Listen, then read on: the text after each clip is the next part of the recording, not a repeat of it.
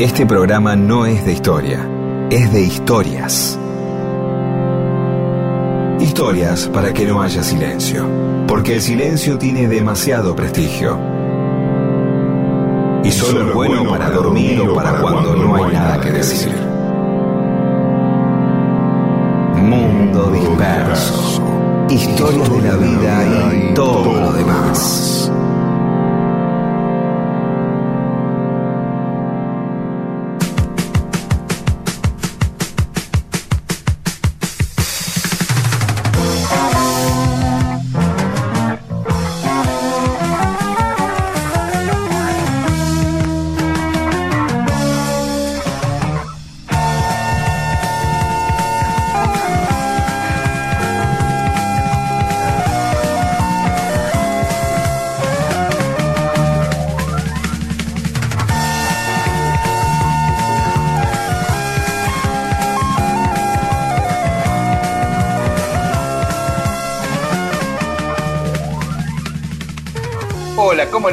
Esto es Mundo Disperso, somos Pedro Saborido, Daniel Míguez, Olivia Daye, Paula Weintraub y Eamon. Aquí estamos, vamos a tratar de hacer un programa que los divierta, que los entretenga, este, especialmente en este domingo. Hace dos domingos que no nos vemos, pasaron cosas, diría alguien en el medio, oh. y bueno, vamos a tratar de, pasarla bien hoy. ¿eh? ¿Te parece, Pedro? ¿Por qué? Eh. Es una Sí, yo. Dijo, ¿Qué sé yo, siempre la tratamos de. Siempre la sí, siempre de pasarla bien, pero bueno, si hay gente que está un poco bajón, vamos. No, ya está, basta, ya está. adelante. Exacto. Por ejemplo, podemos recordar cosas que pasaron un día como hoy, un 19 de noviembre. Y no eh, cosas que. recordemos cosas que pasaron un domingo como hoy y no las que pasaron un domingo como el pasado. ¿No? Este, exacto, exacto. Y un domingo, como no sé si era domingo, pero sí un 19 de septiembre, seguro que faltaban dos días para la primavera en el hemisferio sur y dos días para el otoño en el hemisferio norte. En 1692, en Salem, en Estados Unidos, se hicieron los juicios por brujería en Salem. Y ese día de 1692 mataron a un granjero, a Giles Corey, que tenía 71 años, lo mataron por aplastamiento, o sea, le iban poniendo piedras cada vez más pesadas una arriba de otra hasta que murió aplastado por no haberse declarado ni culpable ni inocente. Y dos días después mataron a su esposa porque se declaró inocente. O sea, si te declarabas inocente, te mataban. Si te declarabas culpable, te mataban. Y si no te declaraban ni culpable ni inocente, te mataban. Una forma de hacer justicia que a veces se parece a la eh, en 1900, en Estados Unidos también, un 19 de septiembre, Butch Cassidy y Sundance Kid cometen su primer asalto juntos. Eh, debutaron como dúo. Ahí terminaron acá en Cholila, en la provincia de Chubut. Es increíble que este, sobreviva porque, claro, no deja de ser la fascinación siempre por em, por aquello que viene del norte este, o, de Europa, ¿no? Entonces, en este mm. caso, delincuentes, delincuentes, pero delincuentes yanqui. Entonces nos, nos asombra, oh, mirá, este, como, eh, eh, vino Robert Duval, ah, mirá, este, este, Brad Pitt este, sale con una argentina, o no sé, o el otro, el Matt Damon. Y entonces tenemos esas cosas todo el tiempo. y acá también, veamos delincuentes argentinos, Bailoreto, que es un par también que hay. No, o de François Chappé, que era uno eh, francés. Este, no, te decía que en 1952, un 19 de septiembre, Estados Unidos le prohíbe entrar al país a, Carlito Chaplin, a Charles Chaplin, ¿eh? porque estaba volviendo de Inglaterra, donde había ido a estrenar Candilejas, y el FBI, conjunto con el Servicio de Inmigración, le prohibieron el ingreso a Estados Unidos, ¿no? porque lo acusaban de contribuir a destruir la fibra moral de Estados Unidos. Aparte lo habían acusado por eh, escribirle una carta a Pablo Picasso, que era comunista, y bueno, agarró, Tomás, y se compró una mansión en Suiza y se fue a vivir a Suiza, y ahí vivió hasta que murió en 1977. eh, él dijo que me persiguen porque en mis películas expongo opiniones que ellos no comparten.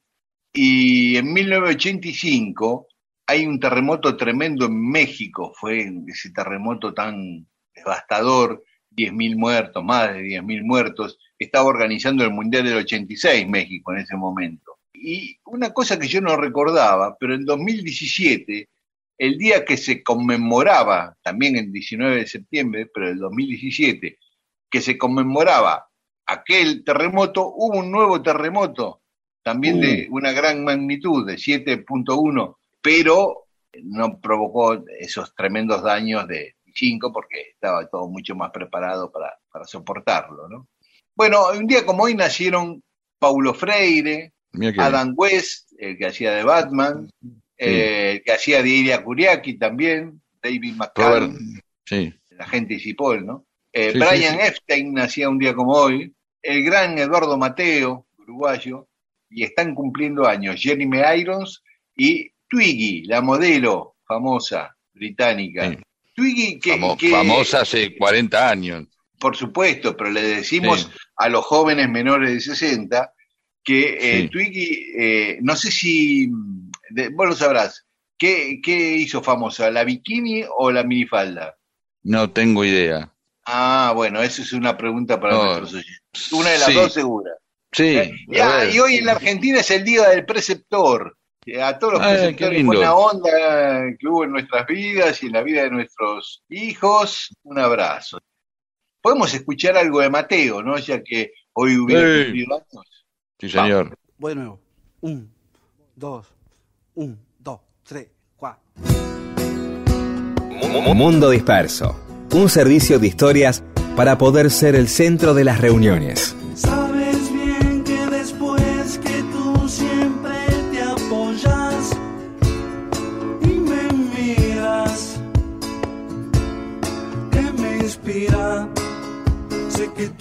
Sabes bien.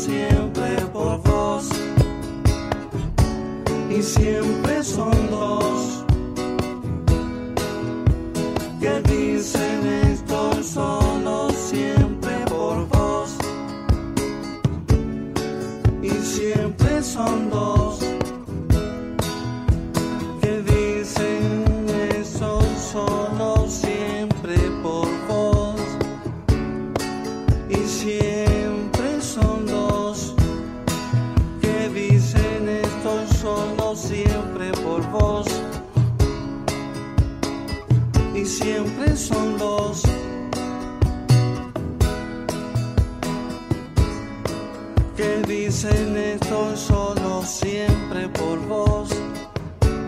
Siempre por vos. Siempre por vos. Sea el alma de las fiestas Mundo Disperso le provee las más interesantes historias para fascinar a hombres y mujeres de todas, las, edades.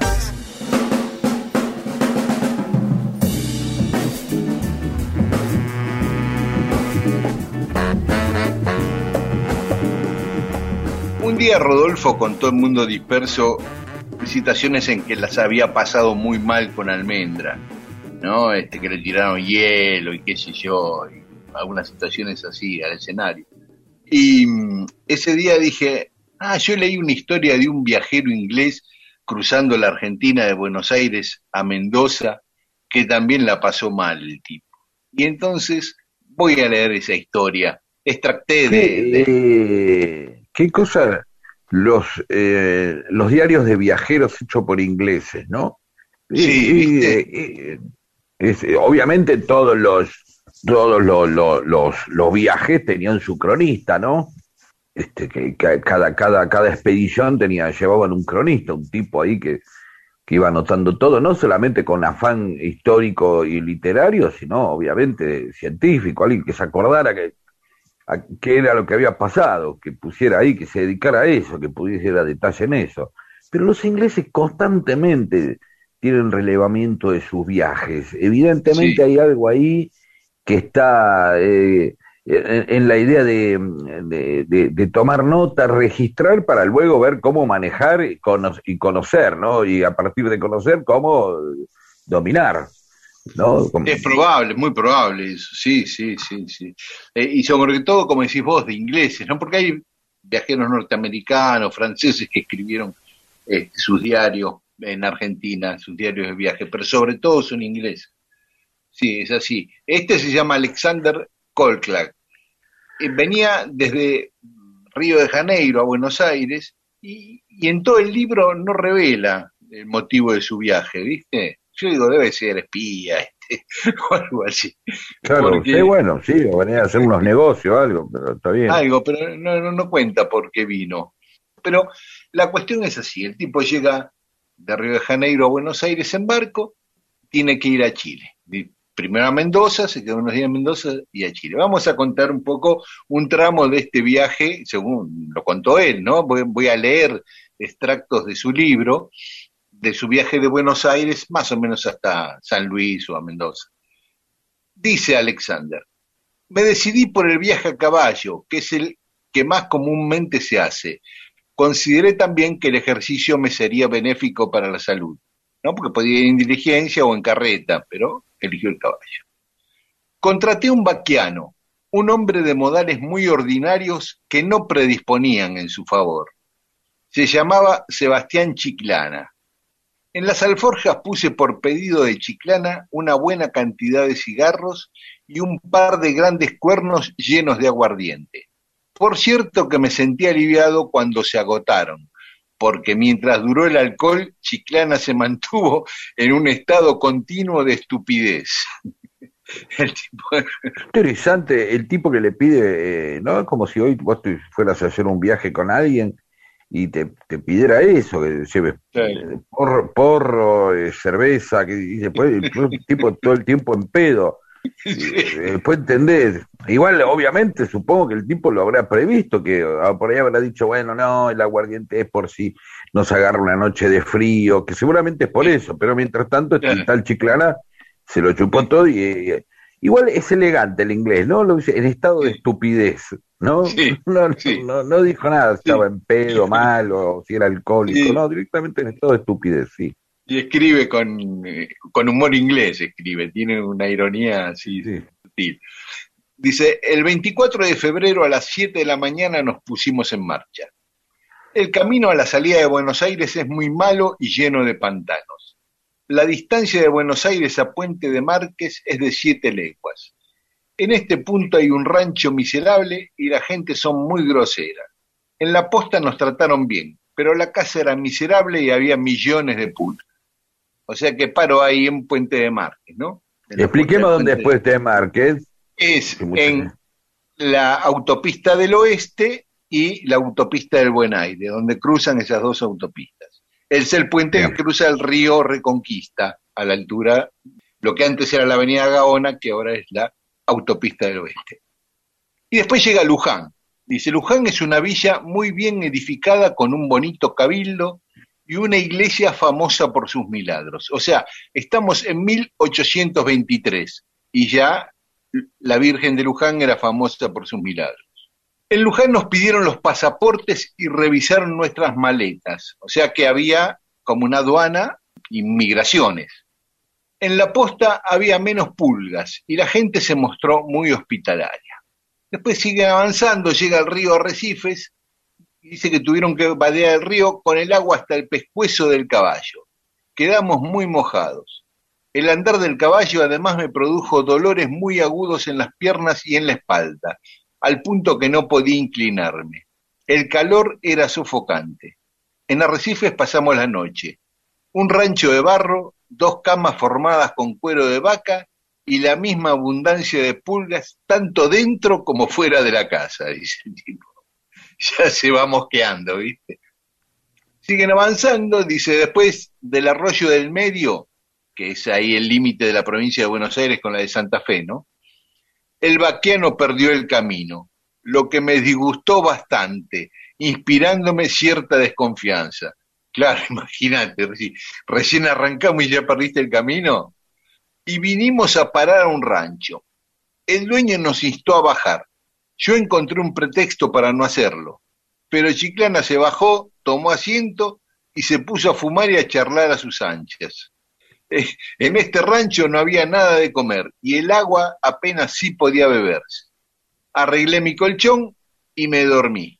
Pero pronto fui despertado por la tormenta más espantosa que haya visto en mi vida. Duró ocho horas con lluvia torrencial y viento. Los Mm. relámpagos eran continuos. Por fortuna el rancho no tenía los agujeros tan comunes en todas las otras casas que habíamos estado, pero tuvimos que hacer una barricada en la puerta para que el viento no se lleve el rancho. Bueno, a la mañana le fue mejor porque dice, felizmente conseguí leche para el desayuno. En esta posta había mosquitos, pero menos pulga que las anteriores, aclara. En la posta Candelaria, que es donde eh, ahora está la ciudad de Casilda, Santa Fe, dice, en la posta Perdón, Candelaria, vamos tomando en cuenta que ya está como en la tercer, el cuarto día, ¿no? sí, más o menos, claro. Claro, Sí, sí, sí. digamos, llegar a Casilda Santa Fe son cuatro Sí. días. Sí, Sí, más o menos, No, yo para que uno tome en cuenta esta cosa de, de po- pocas veces nos acercamos a esta a la cotidianeidad de algo. Siempre decimos, eh, eh, escuchamos la historia, bueno, los tipos fueron hasta acá, después fueron hasta allá. Bueno, estamos viendo lo que le pasa a un tipo que se tiene que mover hasta Casilda. Santa Fe son cuatro días Sí, durmiendo en los sí. en- en- en- en- en- no, no va en semicama digamos no digo no, va durmiendo en distintos lugares donde puede se pierde van con un vaquiano el tipo está entregado este eh, no le queda otra ve que el otro va chupando sí sigamos que se baja a charlar y le chupa Eh, los charla huevos. porque quiere claro si ya está jugado Dice, en la posta Candelaria el puerto destinado a los viajeros estaba destruido. Cuando me preparaba para dormirme, apareció un hombre a caballo tocando la guitarra. Se puso a cantar una especie de himno ante la imagen de la Virgen que había en mi cuarto. Y luego cantó una canción en mi honor. Imagínate, te taparía por hielo y te aparece un tipo a caballo en la pieza cantándote. Finalmente pude tenderme, pero dos criaturas que estaban cerca no cesaron de llorar en toda la noche. No. Esto, añadido a las pulgas que abundaban como nunca y a los mosquitos, apenas sí me permitió dormir. Sí, vos fíjate que toda la decisión del tipo arranca con eh, quizás un circuito que es la idea mm, eh, de la salud, ¿no? Ah, y un poco de ejercicio me va. O sea que la idea del ejercicio y la salud es y la obligación del ejercicio para la salud es más vieja de lo que yo suponía. Claro. No, es un como un comentario, no, bueno, voy a caballo por una fácil, eh, hago ejercicio. No, Sí. Eh, también no debería sí. nada, ir, ir, ir en, en, en carreta tampoco debería ser algo demasiado agradable, ¿no? Este, No, bueno, claro, era mucho más lento además ir en carreta. sí, pero bueno, el tipo se estaba morfando todo este. Sí, sigamos. Eh, Bueno, a ver, sigue hablando de la posta de Candelaria, donde a la mañana le sirvieron mate. Este, dice, la mujer más vieja es la que generalmente se va el mate y lo sorbe antes de pasarlo de mano en mano para comprobar si está bueno. Como yo era el visitante y el que proveía la hierba, se me destinaba siempre el primer mate, como un honor al que hubiera deseado renunciar. bueno, hacemos un alto y después seguimos contando la historia del viaje de Alexander Kolklak de Buenos Aires a Mendoza en 1823. El viajero me dijo las arenas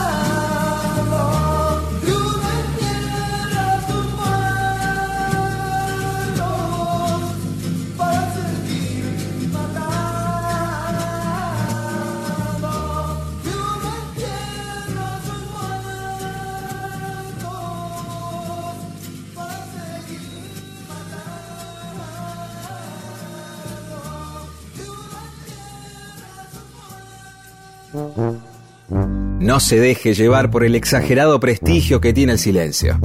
Las palabras y las historias son las que cambian el mundo. Mundo disperso.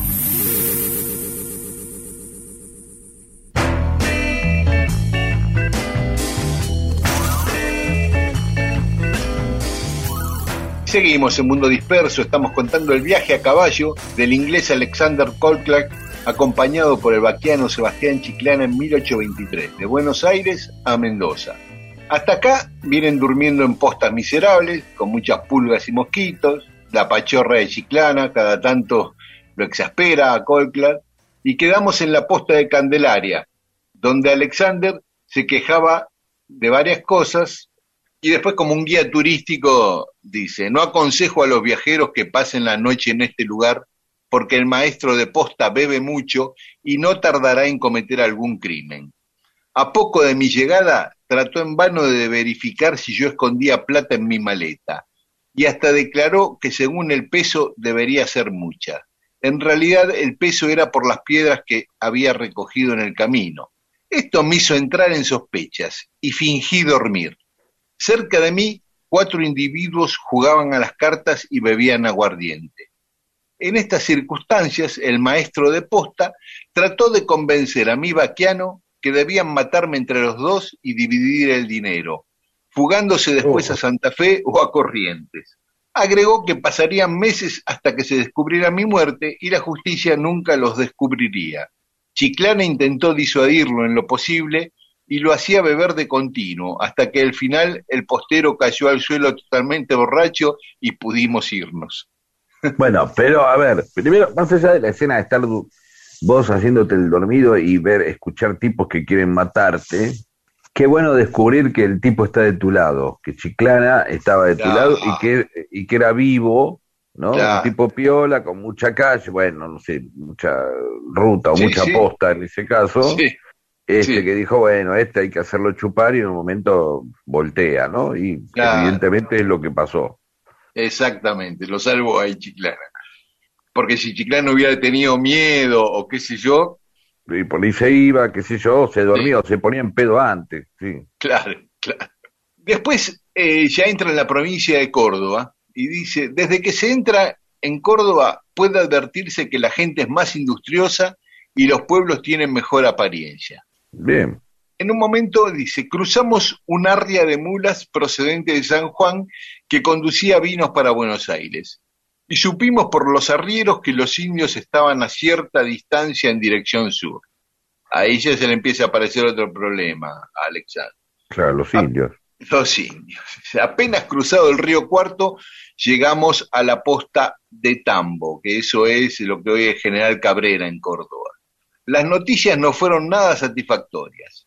El jefe chileno Carrera, o sea, se refiere a, Miguel Carrera, que era un enemigo de O'Higgins y de San Martín, y que estaba acá, se había aliado con varias tribus eh, aborígenes. Dice, el jefe chileno Carrera había reunido a cierto número de indios del sur con el pretexto de caer sobre Chile, pero en realidad lo hacía para saquear y pillar cuanto le fuera posible. En Chañaritas, descendiendo una cuesta, vimos al hijo del patrón que venía corriendo a caballo y nos gritaba que nos pusiéramos a salvo, mientras señalaba a un grupo de indios desmontados que enlazaban caballos en el corral de la casa. Dimos vuelta inmediatamente para encaminarnos al punto más cercano de la sierra. Cuando volví la cabeza, estaban ya los indios montando apresuradamente para perseguirnos. Y ahí relata un largo peregrinaje por las sierras escapándose de, lo, de la tribu esta, este, hasta que al final se ponen a salvo, ¿no? Llega muy cansado, habían cabalgado como 80 kilómetros todo el día, y dice, tendí mi recado medio muerto de cansancio después de haber cabalgado por lo menos 40 leguas al día. No, menos. 40 eh, leguas, en ese momento eran 4 kilómetros, se contaba la legua, eh, son 160 kilómetros, ¿no? Un montón, 160 kilómetros. 40 por 4. 160 kilómetros a caballo. Sí, mucho, ¿no? Pero el tipo dice eso. Unas 40 leguas en el día. Bueno, No habrían pasado dos horas de que me tendí cuando se dio el grito de alarma porque los indios se aproximaban otra vez. Pero, no gana para susto. Sí. Unos 40 indios armados aparecieron sobre el cerro, dirigiéndose enseguida al rancho en que nos encontrábamos. Los indios se detuvieron, sacaron del corral ocho animales y se retiraron. Ahí zafaron. Cruzamos el río Cuarto y a las nueve de la mañana estábamos en Piedra Blanca. Apenas es, esto es en el límite entre Córdoba y, y San Luis, eh, ¿no? En las sierras del lado de Córdoba. Del otro lado es tras la sierra es San Luis. Apenas me había dormido cuando fui despertado por mi vaquiano. Me dijo que los indios se acercaban otra vez. Uh, Pe- pero en lugar de ensillar las mulas y preparar la partida, Chiclana se puso a comer con una pachorra que acabó por agotar mi paciencia. Ya te dicen, miren los indios, y Chiclana, como si nada, se sienta a morfar. No creí prudente demorarme en la punta de San Luis, o sea, la actual ciudad capital de San Luis. Mi resolución fue muy oportuna, porque esa misma tarde los indios se apoderaron de la ciudad. Y después sigue relatando todo su viaje a- a- hasta Mendoza y cruzar la cordillera. Y, bueno, pero este, más o menos son vicisitudes del mismo estilo. Bueno, podemos leer a ver cómo qué es el cruce de la cordillera en ese momento, pero no ahora, digo, el próximo Sí, programa. pero eh, lo que era hacer un viaje de acá a Mendoza, ¿no? No, A veces sin comida, el agua que no la podías tomar. eh, Evidentemente, evidentemente el ansia, la ambición, el, el- deseo eran de una potencia tal que hoy no podríamos comprender, ¿no? Obviamente eh, nues- nuestros deseos, nuestras ansias, ah, nuestras ansias y nuestras ambiciones están adecuadas a, nuestros conforts, ¿no? Digamos, están, están hechos ya de- desde otro, eh, desde otro lugar, de otro espacio, nadie imaginaba eh, este, decir, bueno, si yo me toque mover de acá a Mendoza, es muy probable que me cruce con indios, me lleve un vaquiano borracho, me quieran asesinar. Era parte del asunto, digamos, ¿no? Este, Sí. parte de las posibilidades y, y, hace- y se aventuraban igual, evidentemente, ¿no? Pues, sí, se mandaban igual los tipos. No Sí, sé, sí, sería muy eventual seguramente un viaje, ¿no? Debería tener un motivo muy grande para viajar. claro, claro. Pero este mismo viaje vos pensás que lo hicieron muchos de nuestros próceres. Bueno, San Martín cuántas veces fue y vino todo el tiempo, sí. a Mendoza.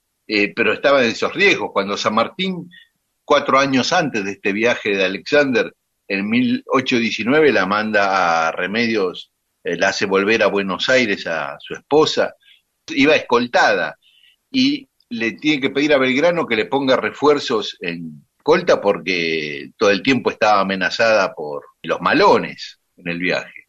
Así que Bueno, por eso para la gente... parte de la logística sería cuidar la vida, obviamente, ¿no? Es eso, uno no, no, no tiene que decir, bueno, qué sé yo, los balones pasaban acá, pero en el, la cotidianeidad, ¿no? El tipo que tiene que viajar a Mendoza y le pasa todo esto, este, y encima un inglés que, bueno, evidentemente lo pudo contar, más de uno habrá quedado en el camino y la parte del asunto, bueno, de cada diez, eh, este, dos no llegan, y vos podés ser uno de esos dos, ¿sí? Directamente. Bueno, esto lo queríamos compartir en nuestra sección Qué mal que la estoy pasando. Mundo Disperso.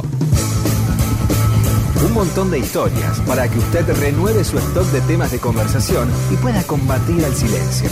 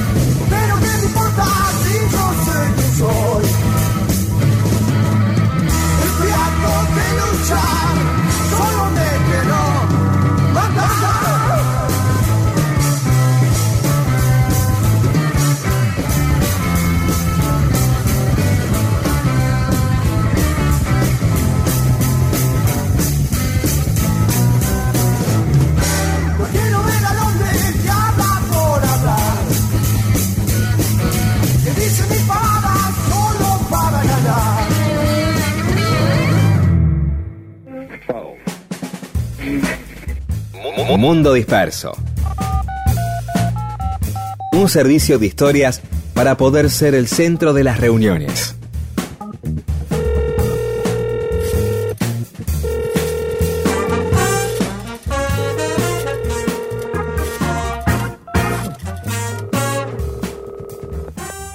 Y en Mundo Disperso tenemos mensajes de los oyentes que nos escribieron a Twitter a Instagram a arroba Mundo Disperso AM y a Facebook a Mundo Disperso. Son mensajes, claro, como el domingo pasado no hubo programa por las elecciones, fueron mensajes que se fueron acumulando después de la última vez que estuvimos con ustedes hace dos semanas, ¿no? Así que adelante, Pedro. Vero Invernalta dice, así sea septiembre, San Martín estará siempre. Sí, siempre vamos acá, tanto vamos a volver con San Martín. Eh, Patricia de Martínez, yo también estuve en la despedida de Sui Generis, en la segunda función, tenía 22 años. No se iban más los de la primera función, claro. Y bueno, es así, la segunda habrá sonado mejor y por ahí lo estiraron más tiempo, porque total no había otra después.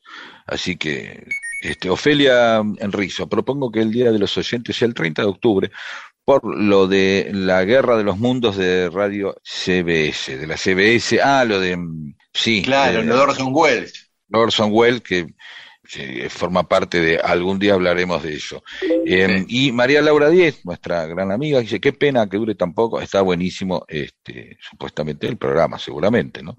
Bien, Néstor Gavis, con mucha alegría les comunico que el lunes 6 de septiembre retomé el taller de teatro participativo después de un año y medio en el Galpón de Frentes de Artistas del Borda. Agradezco mucho la difusión y los espero. Esto es en Ramón Carrillo, 375 al fondo. Genial. bien. Marcelo de Córdoba, me alegran el domingo. Las palabras y las historias son las que cambian el mundo, lo dicen ustedes.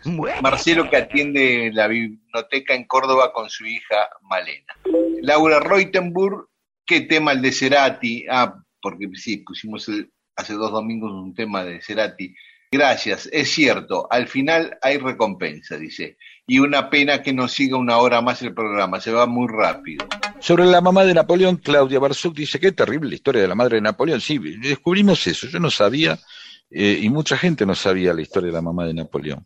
Eh, menos mal que madre hay una sola, nos hace ese chiste, lo mismo que Silvia de Temperley, que dice, como una madre así cualquier enemigo era mínimo. Qué turra ir al divorcio de Napoleón, claro, porque estábamos contando que la mamá de Napoleón no fue al casamiento, pero sí fue al divorcio, presenciar el divorcio, de tanto que no la quería la, a la, A Josefina. a Josefina. Eh, Marisa, Napoleón medía unos 70, eh, no era tan petizo como sus guardias. Ah, claro, ¿ves? Mm. Por eso él usaba tacos no porque era petizo, sino porque los guardias eran muy altos. Entonces, Claro. eh, pero medía unos 70. Y, y Sara Foldes, gracias por ese detalle, Marisa, del metro 70 de Napoleón. Y Sara Foldes dice, gracias, me siento mucho mejor madre después de escuchar esta historia, ¿verdad? Claro, uno compara a la madre de Napoleón y dice, bueno, mamá no era algo tan espantoso como este, el tiempo me hizo ver. Jorge Estela, con respecto a la relación materno-filial de Bonaparte, después de la sorpresa de su nacionalidad, que no sabía que era corso, desmitifiquemos al genio de Córcega. No solo subestimó el invierno ruso, se afanó tesoros egipcios, e- etcétera. Encima, oportunista renegado de su origen. Si cabe una interpretación freudiana, el complejo indicado es de petizo. Flavio Calegari, geniales, divina la madre de Napoleón, estimulante. Besis a la mami de Napoleón. Sobre el asado vegano, Humberto Chenoli nos dice, por tener una salamandra de puerta grande hemos incorporado el uso de la parrilla interna como casi un horno y abundan las berenjenas, la cebolla, las pizzas y pollo, pescado y sale ahumado y cosas, un smoke and grill sería seguro. Eh, en Palermo sería smoke and grill, dice Humberto. Ya, Este, Liet Félix eh, dice aguante la berenjena a la parrilla, queda como una mousse de berenjena. No lo sé porque no lo. ya se debe deshacer tanto que queda así. Pruébenla, como pruébenla. Fran Pelón desde Costa Rica, papitas precocidas y plátano maduro. Ah, está muy bien. Claro, plátano Soledad le Parra- metió el, el condimento caribeño, Frank. Soledad Parra dice las papas salen crudas, las cortamos al medio si no es imposible cocinarlas. Claro, se deben sentir mal.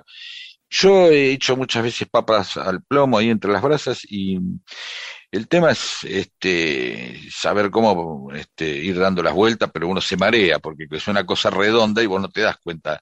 Salvo que chequees más o menos cómo se va este, quemando el papel aluminio. ¿Se entiende? Sí, Entonces, o ir la- pinchándola, ir pinchándola. Sí, sí, pero ahí cuando empezás a pincharla empezás a destrozar la papa. Ah, sí, sí. Este, y con un cuchillo rápido se le hace plac y listo, ¿entendés? Porque si no se engancha el papel, se sale, Eso una sí. porquería, sí. Y si no, listo, no, no las hagas.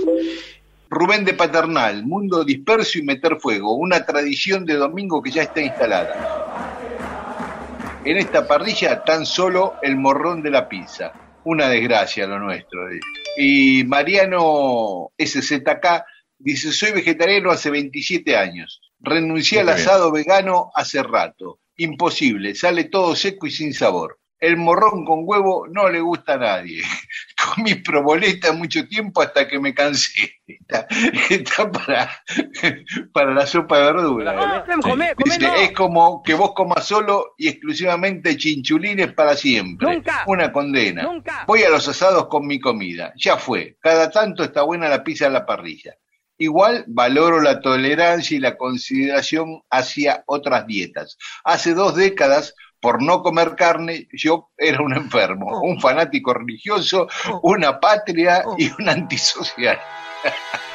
claro, antes un vegetariano era mal visto. Y Ezequiel, Z, y Ezequiel ZP dice, ¿qué era una parrilla?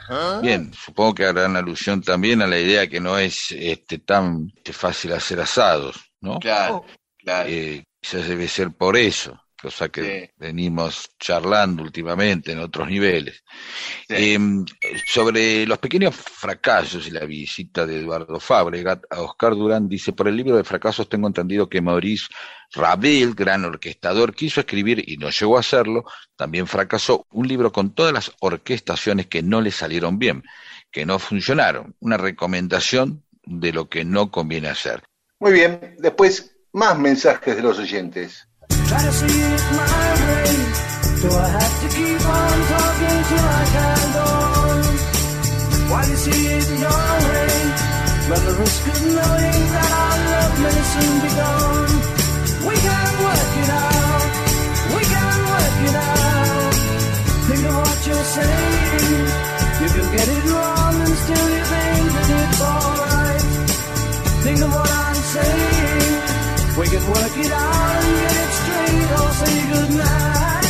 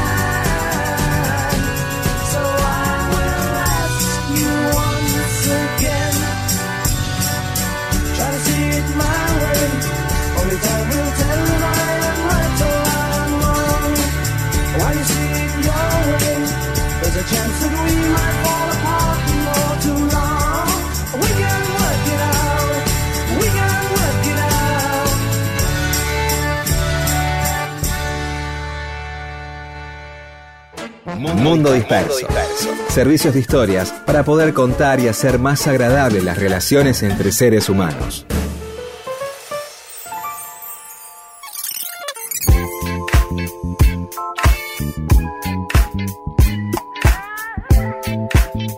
Estamos en Mundo Disperso. ¿Sabes, Pedro, que hace poco me enteré la historia de la canción Luna Cautiva, una con- canción folclórica, esa que dice, asómate a la reja, soy la dueña de mi vida. La, la- Ajá. la- la- cono- No la conocida, conozco, ¿no? sinceramente. Muy ¿No conocida por la conocés? gente que... No, no, no, pero eso no indica nada, no quiere decir nada, no hay un montón de cosas que no conozco. No, no, Bueno, no indica que no sea famosa o que no sea sí, sí, una un tipo absolutamente ignorante eh, en muchísimos aspectos y el folclore es uno de los territorios en No, donde pero no- después buscala y ponela, vas a ver yo porque la canto mal, Es- pero buscala y Sí. ponela, seguro que la- alguna vez la escuchaste, muy No popular. importa, no, no, qué sé yo, No importa, bueno, la historia de- Eh, de hay un montón de gente, claro, vamos a la historia de la canción y por ahí me dan ganas de ir a escucharla después, sí. Claro. Es muy particular, porque el autor se llamaba José Ignacio Rodríguez, le decían el Chango Rodríguez, era cordobés. Una vez que estaba cantando temas suyos en una fiesta familiar, lo empezaron a bardear, estarían un poco Ajá. ya pasados de copas, qué sé yo, empezaron a discutir. Resumen, termina asesinando a su compadre en una lucha, en un forcejeo. La justicia cree que no fue un accidente, sino que tiró y mata a un tipo. Lo condenan a 12 años de prisión. Estando en la cárcel, conoce a una chica y se casa. Se casa Sí. estando preso. Y después de su casamiento, compone esta canción, Luna Cautiva, porque él estaba preso, entonces le dice Claro, a su ahí. novia, acércate a la reja, sos la dueña, a la reja de la celda. Claro, Sos la dueña de mi alma. la, la reja Sos mi de, luna. de- de- Claro, de la casa, ¿no? sí, del claro, balcón, qué sé como yo. estando dando una serenata. Y no, Sí. era la reja de, de- de- de la cárcel, era otra historia esto, sí. Entonces acércate a la, reja, sos la dueña de mi alma, sos mi luna cautiva que me besa y se va. Porque se casaron, este, reja de por medio, le dio un beso a través de la reja y se fue la mujer, ¿no? Claro. Un día, Horacio Guaraní, que lo conocía, lo va a visitar a la cárcel en 1967 y el chango le muestra su canción y Guaraní le pidió tocarla, la tocó, la grabó y la hizo recontra famosa la canción. Ah, mira vos, esa es la historia de esta canción. Mientras seguía él, en Cana. eh, mientras él seguía en Cana. Después la mujer, después de muchos trámites, logró que lo indultaran y salió antes de cumplir los 12 años de cárcel. Pero mira vos, una canción que es producto de un tipo que estaba preso y cuenta esa situación en la canción, que era inimaginable. De una manera poética, porque en ningún momento dije, oh, este, bueno, estoy en cana por que maté a alguien y este, eso es una historia de amor también este, muy fuerte. Sin embargo, acá está en el plano de lo poético, simplemente cada uno podía entender lo que quisiera y no hacer Claro. caso a mi luna cautiva, es que el tipo ve a la luna cautiva la- eh, como que está cautiva del otro lado ella, y este, lo que decíamos, podía provocar la confusión de estar suponiendo que eh, vamos a escuchar el tema. Entonces, ¿Te parece en nuestro programa? Bueno, aunque sea, sí, lo tenemos que poner, aunque Sí, sea. estamos hablando de una canción y ahora vamos a pasar a, qué sé yo, a, A los Led. Zeppelin, ponemos. Por eso, no, Led Zeppelin puede ser, hemos pasado a los Hanson, no vamos a pasar una canción de la que acabamos de hablar, por favor, escuchémosla. Bueno, dale, escuchemos un cachito, un cachito. Digo, tampoco vamos a pasar una obra de Tchaikovsky de, de, de 46 minutos, son 3 minutos, todo puede soportar esto. Va, y con Horacio Guaraní, que era un tipo querible. Claro. De nuevo estoy de vuelta, después de larga ausencia, igual que la calandria que azota el vendaval. Y traigo mil canciones como leñita seca, recuerdos de fogón que invitan a matear.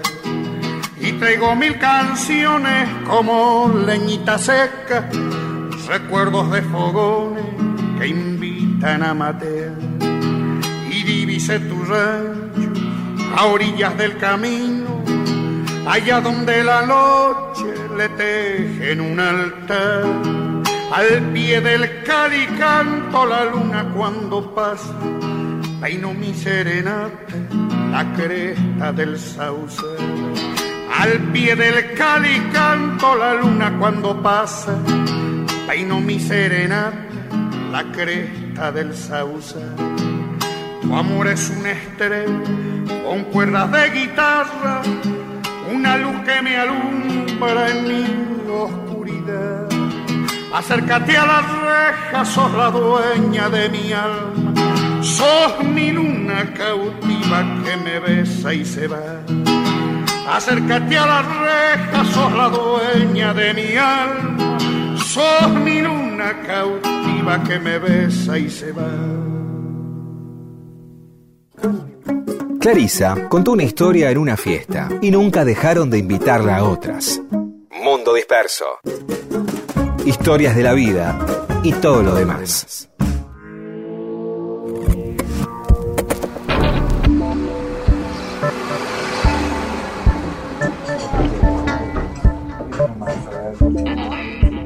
Y seguimos en Mundo Disperso. Pedro había separado un mensaje de un oyente. Un... Cecilia, Cecilia dice sobre el tema de tercerizar tareas, ¿sí? Dicen, no solamente está al servicio de mucha gente que se dedica a tercerizar, sino que vivimos en épocas en donde eh, las máquinas van tercerizando, eh, tercerizamos a través de máquinas, y ella dice que le ha cambiado mucho, por ejemplo, a ver, le regalaron un lavavajilla, dice. Entonces, que le Ah. cambió muchísimo la vida. Así lo dice. Que bueno, es verdad, las nosotros estamos hablando de tercerizaciones por ahí a, a partir de otras personas, pero bueno, de alguna manera las tareas de la casa, las, mucha gente las puede tercerizar gracias a que eh, eh, alguien va y ayuda en la casa. De la misma que eh, los abuelos a veces tercerizan el cuidado de, de- de niñas y niños, ¿no? Pero es verdad que Claro. la- la- las máquinas, eh, eh, eh, algunas han fracasado, viste que no, eh, hay cosas que no terminan de imponerse. Un lavarropa, bueno, se tiende a tratar, se, ha convertido, la heladera se ha convertido en algo, bueno, conserva la comida, eh, qué sé yo, viste, o sea, te va ayudando. Pero, por ejemplo, hay un montón de herramientas que, que van tercerizando también la tarea de la gente, bueno, en vez del serrullo, la sierra eléctrica, y este el taladro, digamos, y es todo un mundo y hay fanáticos, ¿no? Yo tengo amigos eh, que son fanáticos de esas herramientas precisamente que le permiten ir tercerizando un montón de cosas que antes se hacían a mano. Y después Claro, viene la parte al revés. Se valora que esté hecho algo a mano. claro. Es, de- es decir, bueno, uno va, eh, se compra una cama y, y entonces tiene un montón de cosas que por ahí están hechas con la máquina, ¿no? Viste el redondelito de la bocha esa que va arriba, una cama media española, una cosa así. Eh, de pronto viene alguien y dice, guarda que está hecha a mano. Y yo no, yo no lo vi, Claro, claro. ¿entendés? Hay, pero parece que tiene, bueno, hay más tiempo, hay un saber, hay un artesanato, ¿entendés? Che, esto no está eh, eh, hecho con una máquina, está hecho a mano. Bueno, vos ya ahí te pones como, te imaginas al tipo o a la mina este, eh, redondeando una madera y dándole con una lija, qué sé yo, porque a veces aparece esta idea de que cuanto más cuesta, eh, más se valora algo. Sí, y por ahí, qué sé yo, si es una cama, no sé, no es que duermo mejor porque alguien la hizo a mano. Y yo tengo un problema con eso, que también le abro a los eh, oyentas y oyentes, que es, hay cosas a mí que me gustan eh, que no sean caseras. Por ejemplo, Eh, los flanes. No, eh, cuando me dicen, el, un restaurante me dice hay flan casero, eh, prefiero, no, no me gusta, a mí me gusta más el flan industrial. O la- el queso, eh, la verdad que para mí el, el queso eh, industrializado, sé que debe estar, hay un montón de porquerías, qué sé yo, que le ponen, por ahí ponen telgopor, no sé. Pero tengo un problema, que es la certeza que me da el- el- lo industrializado. claro, claro. Sí, sí, sí, Eh, sí, sí. Yo sé que va a tener ese gusto. ¿Entendés? En cambio, si vos decís, bueno, voy a comprar un provolone, algo así para rayar, y no sé qué gusto va a tener. O sea, es un riesgo que tomo. ¿Entendés? No hay segundas veces, no me puedo llevar cuatro quesos para ver. Ese es un problema que, to- que, que tengo, que lo industrial, obviamente, y por eso es industrial, se basa en la certidumbre. Sí, mientras lo otro dice, bueno, un queso de campo, y entonces, viste, vos decís, "Ah, voy a comprar un queso en la ruta, viste que salís a la ruta y eh, venden quesos, eh, salames, siempre lo mismo venden, no, no venden otras cosas que quesos, salem- salames y miel. Y ahí a mí me aparece, yo tengo como una cultura un poco urbana, que yo qué sé si esto lo aprobó bromatología. ¿Cómo sé este, si ese salame eh, no es de hace este, dos años o si está bueno o malo. ¿Cómo? ah, Bueno, el tipo te corta y te proba, probás ahí. No sé si me da ese queso. No sé, evidentemente estoy hiper y súper adaptado precisamente a, mm, a este sistema industrializado que se basa precisamente en, eh, la- la- lo burgués se basa en la certeza, ¿no? Gran parte de, de- de la, de la idea de lo burgués es precisamente tener la certeza. Bueno, nada más que eso. Sí. Si alguien tiene, le pasa lo mismo que yo, que va a determinados lugares porque ya sabe de qué se trata y no puede escapar de ellos, eh, nos manda un mensaje. ¿Qué cosas hago o compro o voy porque exactamente sé lo que ve, lo que va a ocurrir? Esa es la pregunta. Ahora sí, vos. No, te iba a decir que eh, entre las cosas que mencionaste, me parece que para desarrollar en otro momento, otro día, Por supuesto, es, es siempre. las máquinas que no funcionaron, que se inventaron y que después las Uh. tenés ahí arrumbadas en un lugar porque nunca las usaste, o las usaste una vez. Sí, son exageradas, ¿viste? Claro, A mí- ya un nivel siempre- de detallismo que Eh, claro, tanta máquina en un hotel, ¿viste? Siempre me llamaron eso, los rollos, esos, esos, esos cepillos giratorios para lustrarte los zapatos.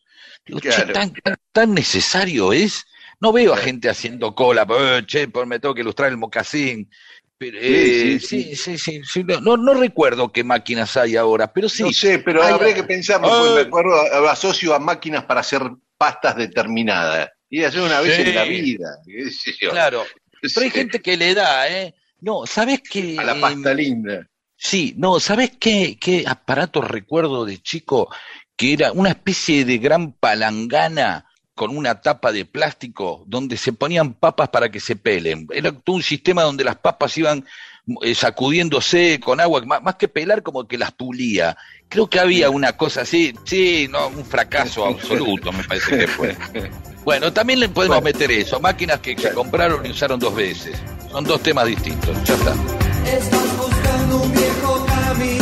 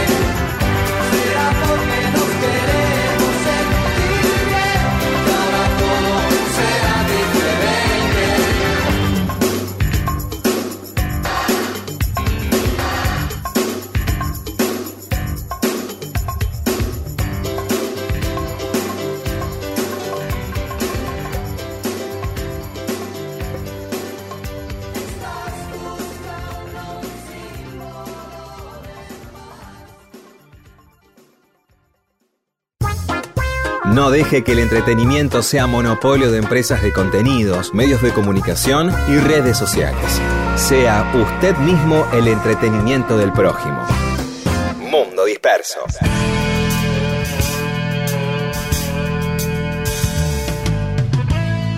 Y hoy en Mundo Disperso vamos a hablar de Mileva Maric. ¿Quién es ¿Eh? Mileva Maric? Sí, no, no, no, no, no es conocida. pero fue una científica, y no solo fue una científica, sino que fue la mujer de Einstein, de Albert Einstein. Ajá. ¿Y por qué la traemos a cuento? Porque parece que Mileva tuvo mucho que ver con la teoría de la relatividad, por la que su marido fue el que se llevó todas las medallas, ¿no? Obviamente, como la esposa de, de, de, de Atahualpa Yupanqui, la francesa, que ni siquiera me acuerdo el nombre, que eh, Claudette. hizo un montón, de Claudette, que hizo un montón de temas, ni siquiera firmaba, firmaba como un tipo. Claro. Este, pero bueno, es así Sí. la cosa. Mileva había nacido en Serbia, fue aceptada con un permiso especial para estudiar física, porque en ese momento no dejaban a los varones estudiar física. Ahí se hizo muy amiga de Nikola Tesla, ¿no? el famoso científico, y después se fue a vivir a Zurich con la idea de seguir estudiando matemáticas y física. No la dejaron entrar, para no perder el tiempo estudió medicina hasta que logró que la dejaran entrar a física. Ahí conoce a Einstein como compañero de estudios. Ella era un poco más grande, unos años más grandes que Einstein. Y se pusieron de novios. Qué lindo. La madre de Einstein se oponía a ese noviazgo, la madre era alemana, y no veía con buenos ojos que su hijo se tuviera una relación con una serbia. Ellos siguieron adelante con la relación. Queda embarazada Mileva en 1901, sin estar Bien. casado, lo que provoca toda una situación social complicada, ¿no? Por en esos Bueno, tiempos. eran físicos y, Sí. y científicos, evidentemente no eran tipos que se iban a dejar llevar mucho por las costumbres y las religiosi- religiosidades, ¿no? Sí, Este, sí, seguro, de tipo de avanzada en todo, en todo sentido. Me gustaría saber eh, si tenemos oyentes eh, científicas o científicos, simplemente como sin, sin ningún prejuicio, ¿cuántos, claro, uno imagina cuán- cuánto el, el diálogo sobre temas de, de- de- de ciencia y de se mete en la vida cotidiana, ¿no? Se ponen a hablar de que, que hicieron. Ni, ni siquiera puedo dar un ejemplo porque soy un ignorante absoluto en la materia, más allá de teorías del rozamiento, eh, este, y la gravedad y la Sí, pero por ahí átomo. ella le dice, alcanzame unos huevos de la heladera. El tipo agarra, se le rebala, se le caen los huevos. Y, Sí. y dice, bueno, eh, la teoría es por la ley de la gravedad, no es culpa Ah. mía. Eh, Claro, pero me refiero a, a- claro, y si ese tipo de cosas, evidentemente, la idea de la teoría de la relatividad, este, evidentemente estaría eh, siendo parte de, de- de- de- del cotidiano, ¿no? Sí. Eh, sí, mientras desayunaban, tomaban mate, o salían a pegar una vuelta, o él se metía en el baño, estás tardando mucho, bueno, estoy colgado acá con el tema de la velocidad de la luz, estoy pensando, qué sé yo, y en medio de, de ir a comprar, este, o de, de pagar eh, OSDE o lo que tuvieran, ahí aparecía el tema, ¿no? Puede ser, Eh, sí, sí, sí. Supongo, Sí, yo es parte también del supongo. cotidiano. Sí, sí, sí, sí. Este, pero cuando ella queda embarazada, eh, abandona la carrera, le faltaba solo la tesis final para el doctorado y abandona por, para dedicarse al embarazo. Tienen una nena que enseguida, que no se sabe muy bien si murió o ellos lo dieron en adopción, porque esa nena no, no se supo muy bien el destino, ¿viste? Unos años después se casan, ¿no? Cuando termina los estudios Einstein, se casan y siguen las investigaciones juntos Ajá. Nace el segundo hijo y por ese entonces, en 1910, Einstein empieza una relación extramatrimonial con su prima, Elsa Lowenthal, que vivía en Berlín, con la que después se casa, que fue con la que vino a Buenos Aires esa vez que estuvo viviendo en Lavallaol, en el partido de los de Zamora, que nosotros contamos, bueno, esa con mujer la con la prima. que vino era su prima. Como la prima vi- vivía en Berlín, él le propone a Mileva que se muden a Berlín, ella con los hijos. Y ella va con los pibes a Berlín y cuando llega allá se da cuenta cómo era la cómo, cómo era la historia. Tipo Que él turbio. estar en Berlín para Einstein, estar ¿eh? cerca de su amante, claro. qué tipo, no, estas cosas de un poco canalla, digamos, todo eso, ¿no? Eso Mudar a sí. toda la familia para seguir, o sea, a ver, tipo, digamos, alguien podría decir es relativo, ¿no? Hablando de la teoría, y decir es relativo, quiso cuidar a la familia, no se fue solo. Entonces, esta es la, la oportunidad en que cuidar algo se vuelve más canalla que no hacerlo. O sea, ¿qué es Sí, más sí. canalla? Que el tipo se vaya y abandone a la familia o se la lleve para estar cerca de la chonga. Sí. Pensé- no, de verdad lo estoy preguntando. No, no, no, no, no. Pero el tipo dice, bueno, mira, yo quiero seguir con mi prima, ya empezamos mal, ¿no? Este, yo quiero estar con mi prima, dice Einstein, ¿no? Eh, Y lo explica, se, lo, se lo explica con un pizarrón, le está explicando a alguien. Yo Eh. quiero estar con mi prima, ¿de acuerdo? Y que ti- tiene unos vectores. Los vectores son como niveles de calentura, ¿viste? Este, erecciones, eh, pasión, qué sé yo. Entonces traza una curva en la cual describe que para seguir queriendo a su familia, cuidar a sus hijos y mantener a su familia, por el bien de su familia, se la lleva a Berlín. Porque ahí, ahí, pone el signo igual, ahí pone el signo igual. Berlín, Claro. que ir a Berlín, tengo que llevarnos a todos a Berlín porque no quiero descuidar a mis hijas y a mis hijos. Eh, así, pero tampoco me quiero perder eh, esto que tengo con mi prima. Uh, sí. Sigamos. Así que bueno, ella al poco tiempo, bueno, cuando ve eso, dice, no, nos volvemos a Zurich con los chicos, me vuelvo yo y se separan. Se vuelve ella con Ah, los hijos a Bueno, Zurich. por ahí, por ahí el tipo, la, por ahí ahí la calculó. Se queda con cerca de los pibes y se va a la mina. Sí, pero se volvió La ella con, con los pibes, ¿eh? Ah, se volvió con los pibes. No, no es que Ella se- los pibes. No, no, se volvió a ella con ella con los chicos a Zurich. Ah, ¿eh? bien. Y empezó a dar No vale. clases de música y de matemática para poder pagar el alquiler. Einstein le pide el divorcio. Ella se lo da tres años después, en 1919, pero con una condición. Le dice, si ganamos el premio Nobel, o sea, si lo ganás vos, porque lo vas a presentar vos, me das la plata del premio a mí. Ajá.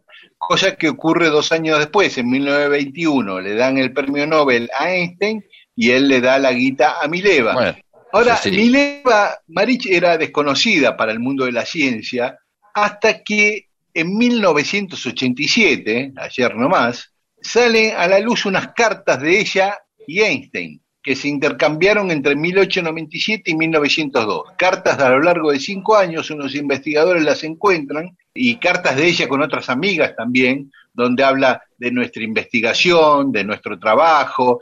Estamos muy cerca de un descubrimiento que nos va a hacer famosos, siempre en plural, ¿no? A pesar de que existía una biografía sobre ella que decía esto, pero lo decía sin aportar ninguna prueba esa biografía.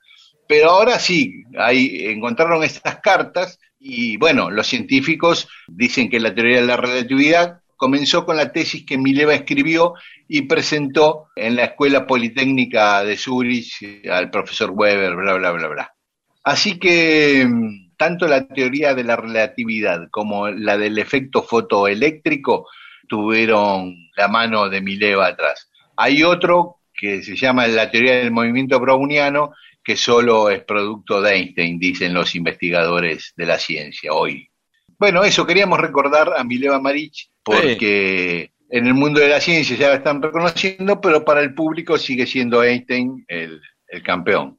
Claro, bueno, es eso, reivindicar un momento, de eso también es una historia también para sorprender, como diciendo, es un poco em, desagradable, porque uno no tiene ganas de que le tiren los ídolos abajo. Y Einstein Eh. siempre un tipo con la foto, el pelo largo, siempre fue como el científico carismático, casi el, mo- el modelo de, de- de, digamos, el physique du rol del científico, ¿no? El pelo largo, medio loco, Sí. con la lengua El afuera. profesor hippie.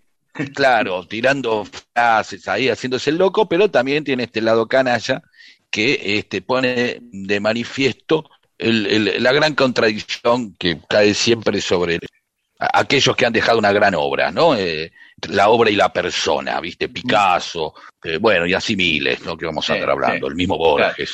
Claro. Muy bien. Escuchamos un poco de música y seguimos con más historias del mundo disperso. Una noche volví y no había más nada. Una radio de muerte sola me esperaba.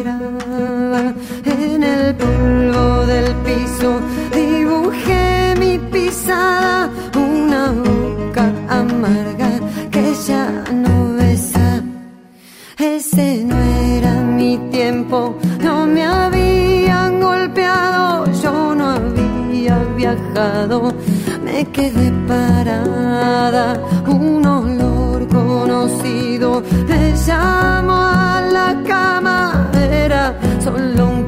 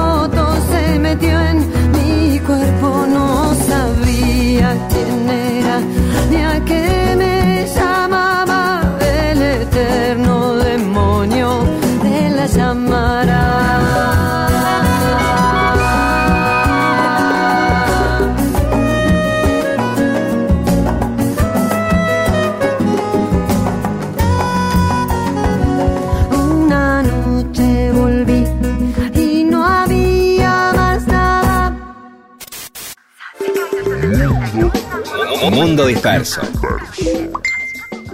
Qué triste el momento en el que en una reunión todos están mirando sus celulares. Usted tiene la oportunidad de evitarlo. ¿Cómo? Contando una buena historia. Mundo, disperso. Para que contar historias y entretener sea cosa de humanos.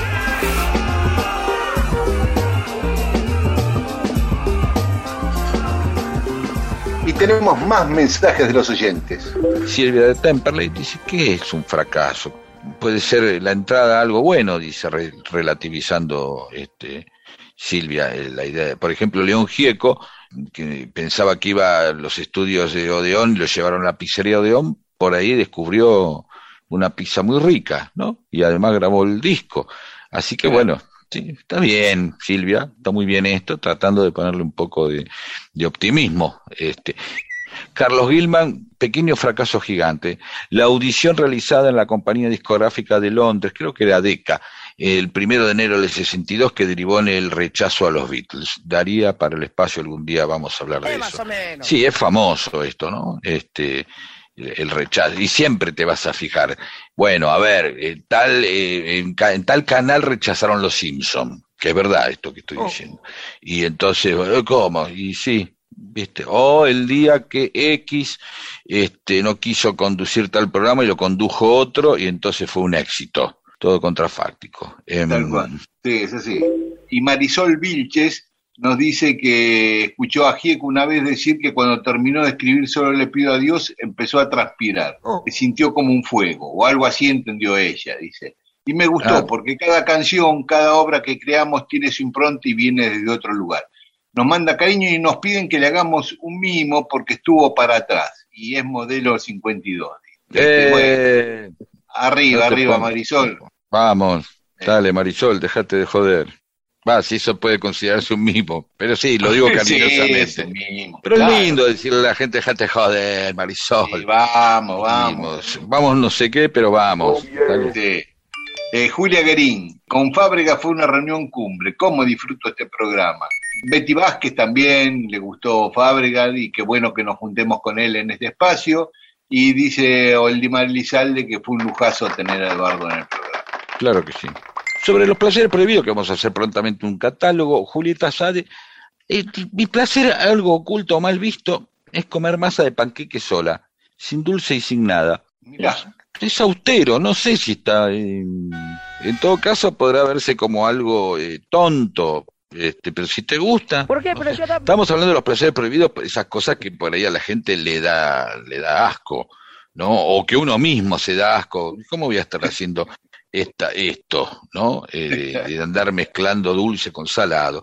Y en Ricardo Bond dice, mis gustos prohibidos son buñuelos de acelga con miel. ¿Eso lo, lo viste alguna vez? Buñuelos de no, acelga. jamás. Y pizza con ananá, pero eso en, o durazno, me parece que es más normal la pizza con ananá. Sí, pizza con ananá, eh, la vi, eh, con duraznos no. Debe haber con naranja también, ¿no? ¿No hay con naranja pizza? No, no sé. ¿No hay sé, de con ananá?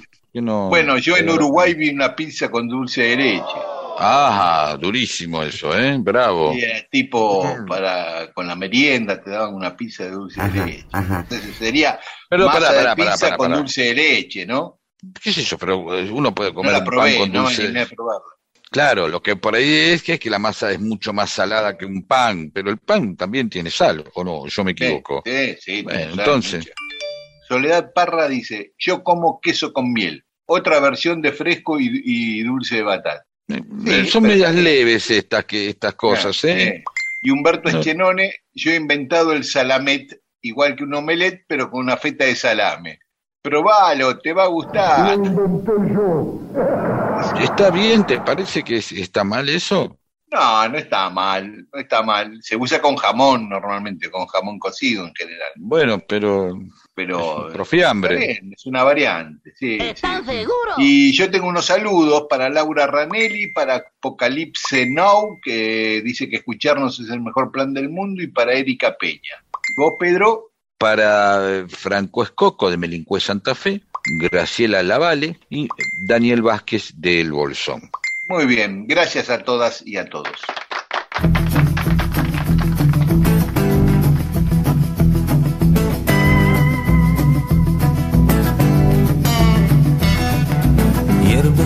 Los clubs y los adolescentes comen pastillas de colores. Harto de mal vivir el siglo XX, muere de mal de amores. Los hechiceros de la tribu resucitan para invertir en mis pecados. Y hacen los traficantes de estampitas su a gusto en el supermercado. Y la mentira vale más que la verdad y la verdad es un castillo de arena. Y por las autopistas de la libertad nadie se atreve a conducir sin cadenas. Y yo me muero de ganas de decirte que me muero de ganas de decirte que te quiero. Y que no quiero que venga el destino a vengarse de mí. Y que prefiero la guerra contigo al invierno sin ti.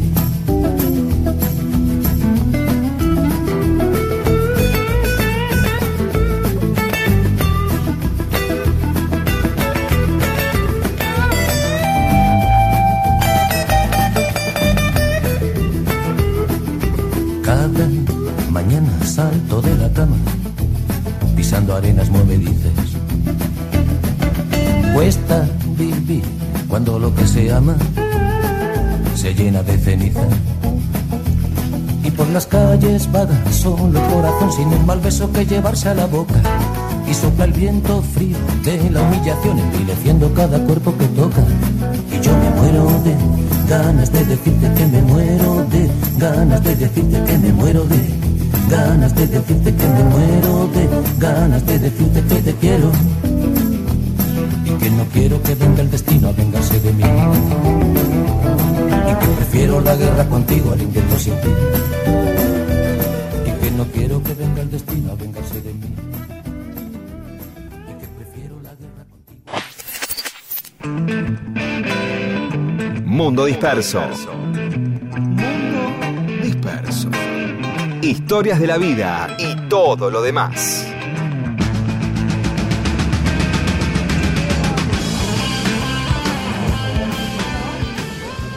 Bueno, y se nos termina el mundo disperso de hoy. Pedro, Sí, quiero recomendar la obra Mi amigo Mex, con Mex Urtiz Berea, Marcelo Chirino, dirigida por Ignacio Sánchez Mestre. Ahí también Gerardo de Lelis y también Juliana, que, es la productora. Bueno, en fin, una serie de personas que están en el Paseo de la Plaza los eh, viernes a las 20 horas, se pueden meter en PlateaNet. Y justamente quería eh, recomendarla porque me acordé que cuando fue el tema del debut, eh, con Nicolás Tolcacher ha- hablábamos de un anticlaque, de un anticlaque.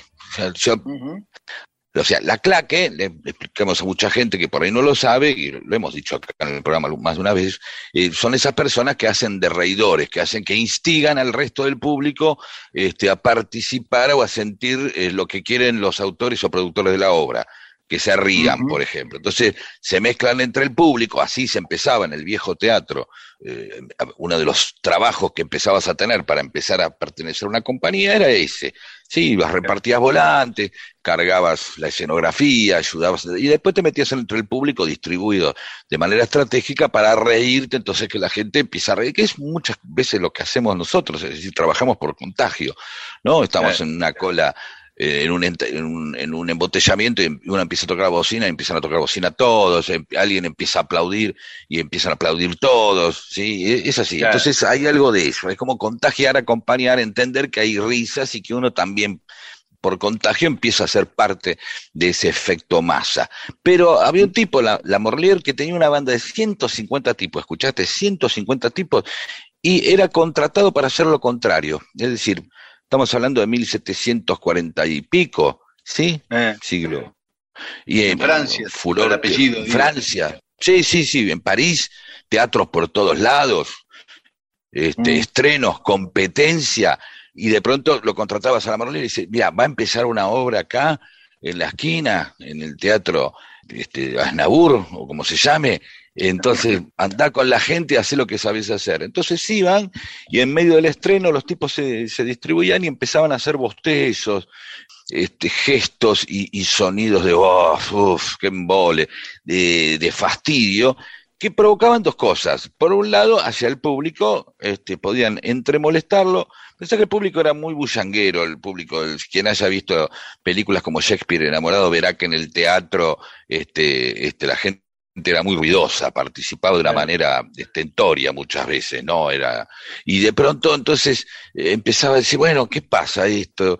Es un embole, eh, che, veo que la gente se aburre, a este le parece que está mal, que eso, y aparte provocaba nervios en los actores, lo cual hacía que la obra eh, se mm, este, desarrollara de una manera de- este, defectuosa y bueno, y ahí empezaban los comentarios, este, malos, el boca a boca era negativo y la idea era que obviamente fracase para que vayan a los al de enfrente o el del costado. Sí, así que sabotaje eh, puro, este, no solamente un sabotaje puro, un saboteadores.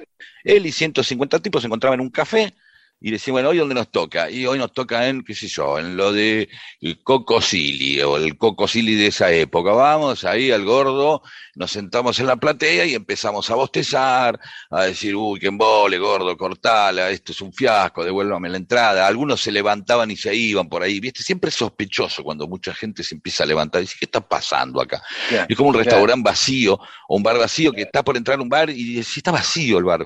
Y después ves que al lado hay un bar con más gente, automáticamente decís, yo me voy al otro que tiene un poco más de gente, por algo será, ¿no? Estás todo el tiempo Claro. como asomarse a la calle este, para ver y ver vestida a la gente de determinada manera y vos decís, yo, yo estoy en remera, ¿cómo es esto? Bueno, todo esto simplemente lo contamos para volver a recomendar mi amigo Mex con Mex Urtiberea en el Paseo de la Plaza eh, los viernes a las 20 horas, la entrada en Plateanet, es muy divertida, vayan a verla, eh, se los recomiendo fervientemente.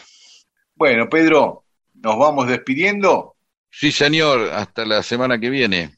Eso, y si quieren nos escuchan hoy por FM Rock 93.7 esta noche a medianoche y aquí en la M870 nos encontramos el domingo que viene a las 12. Chao. Let's go, girls.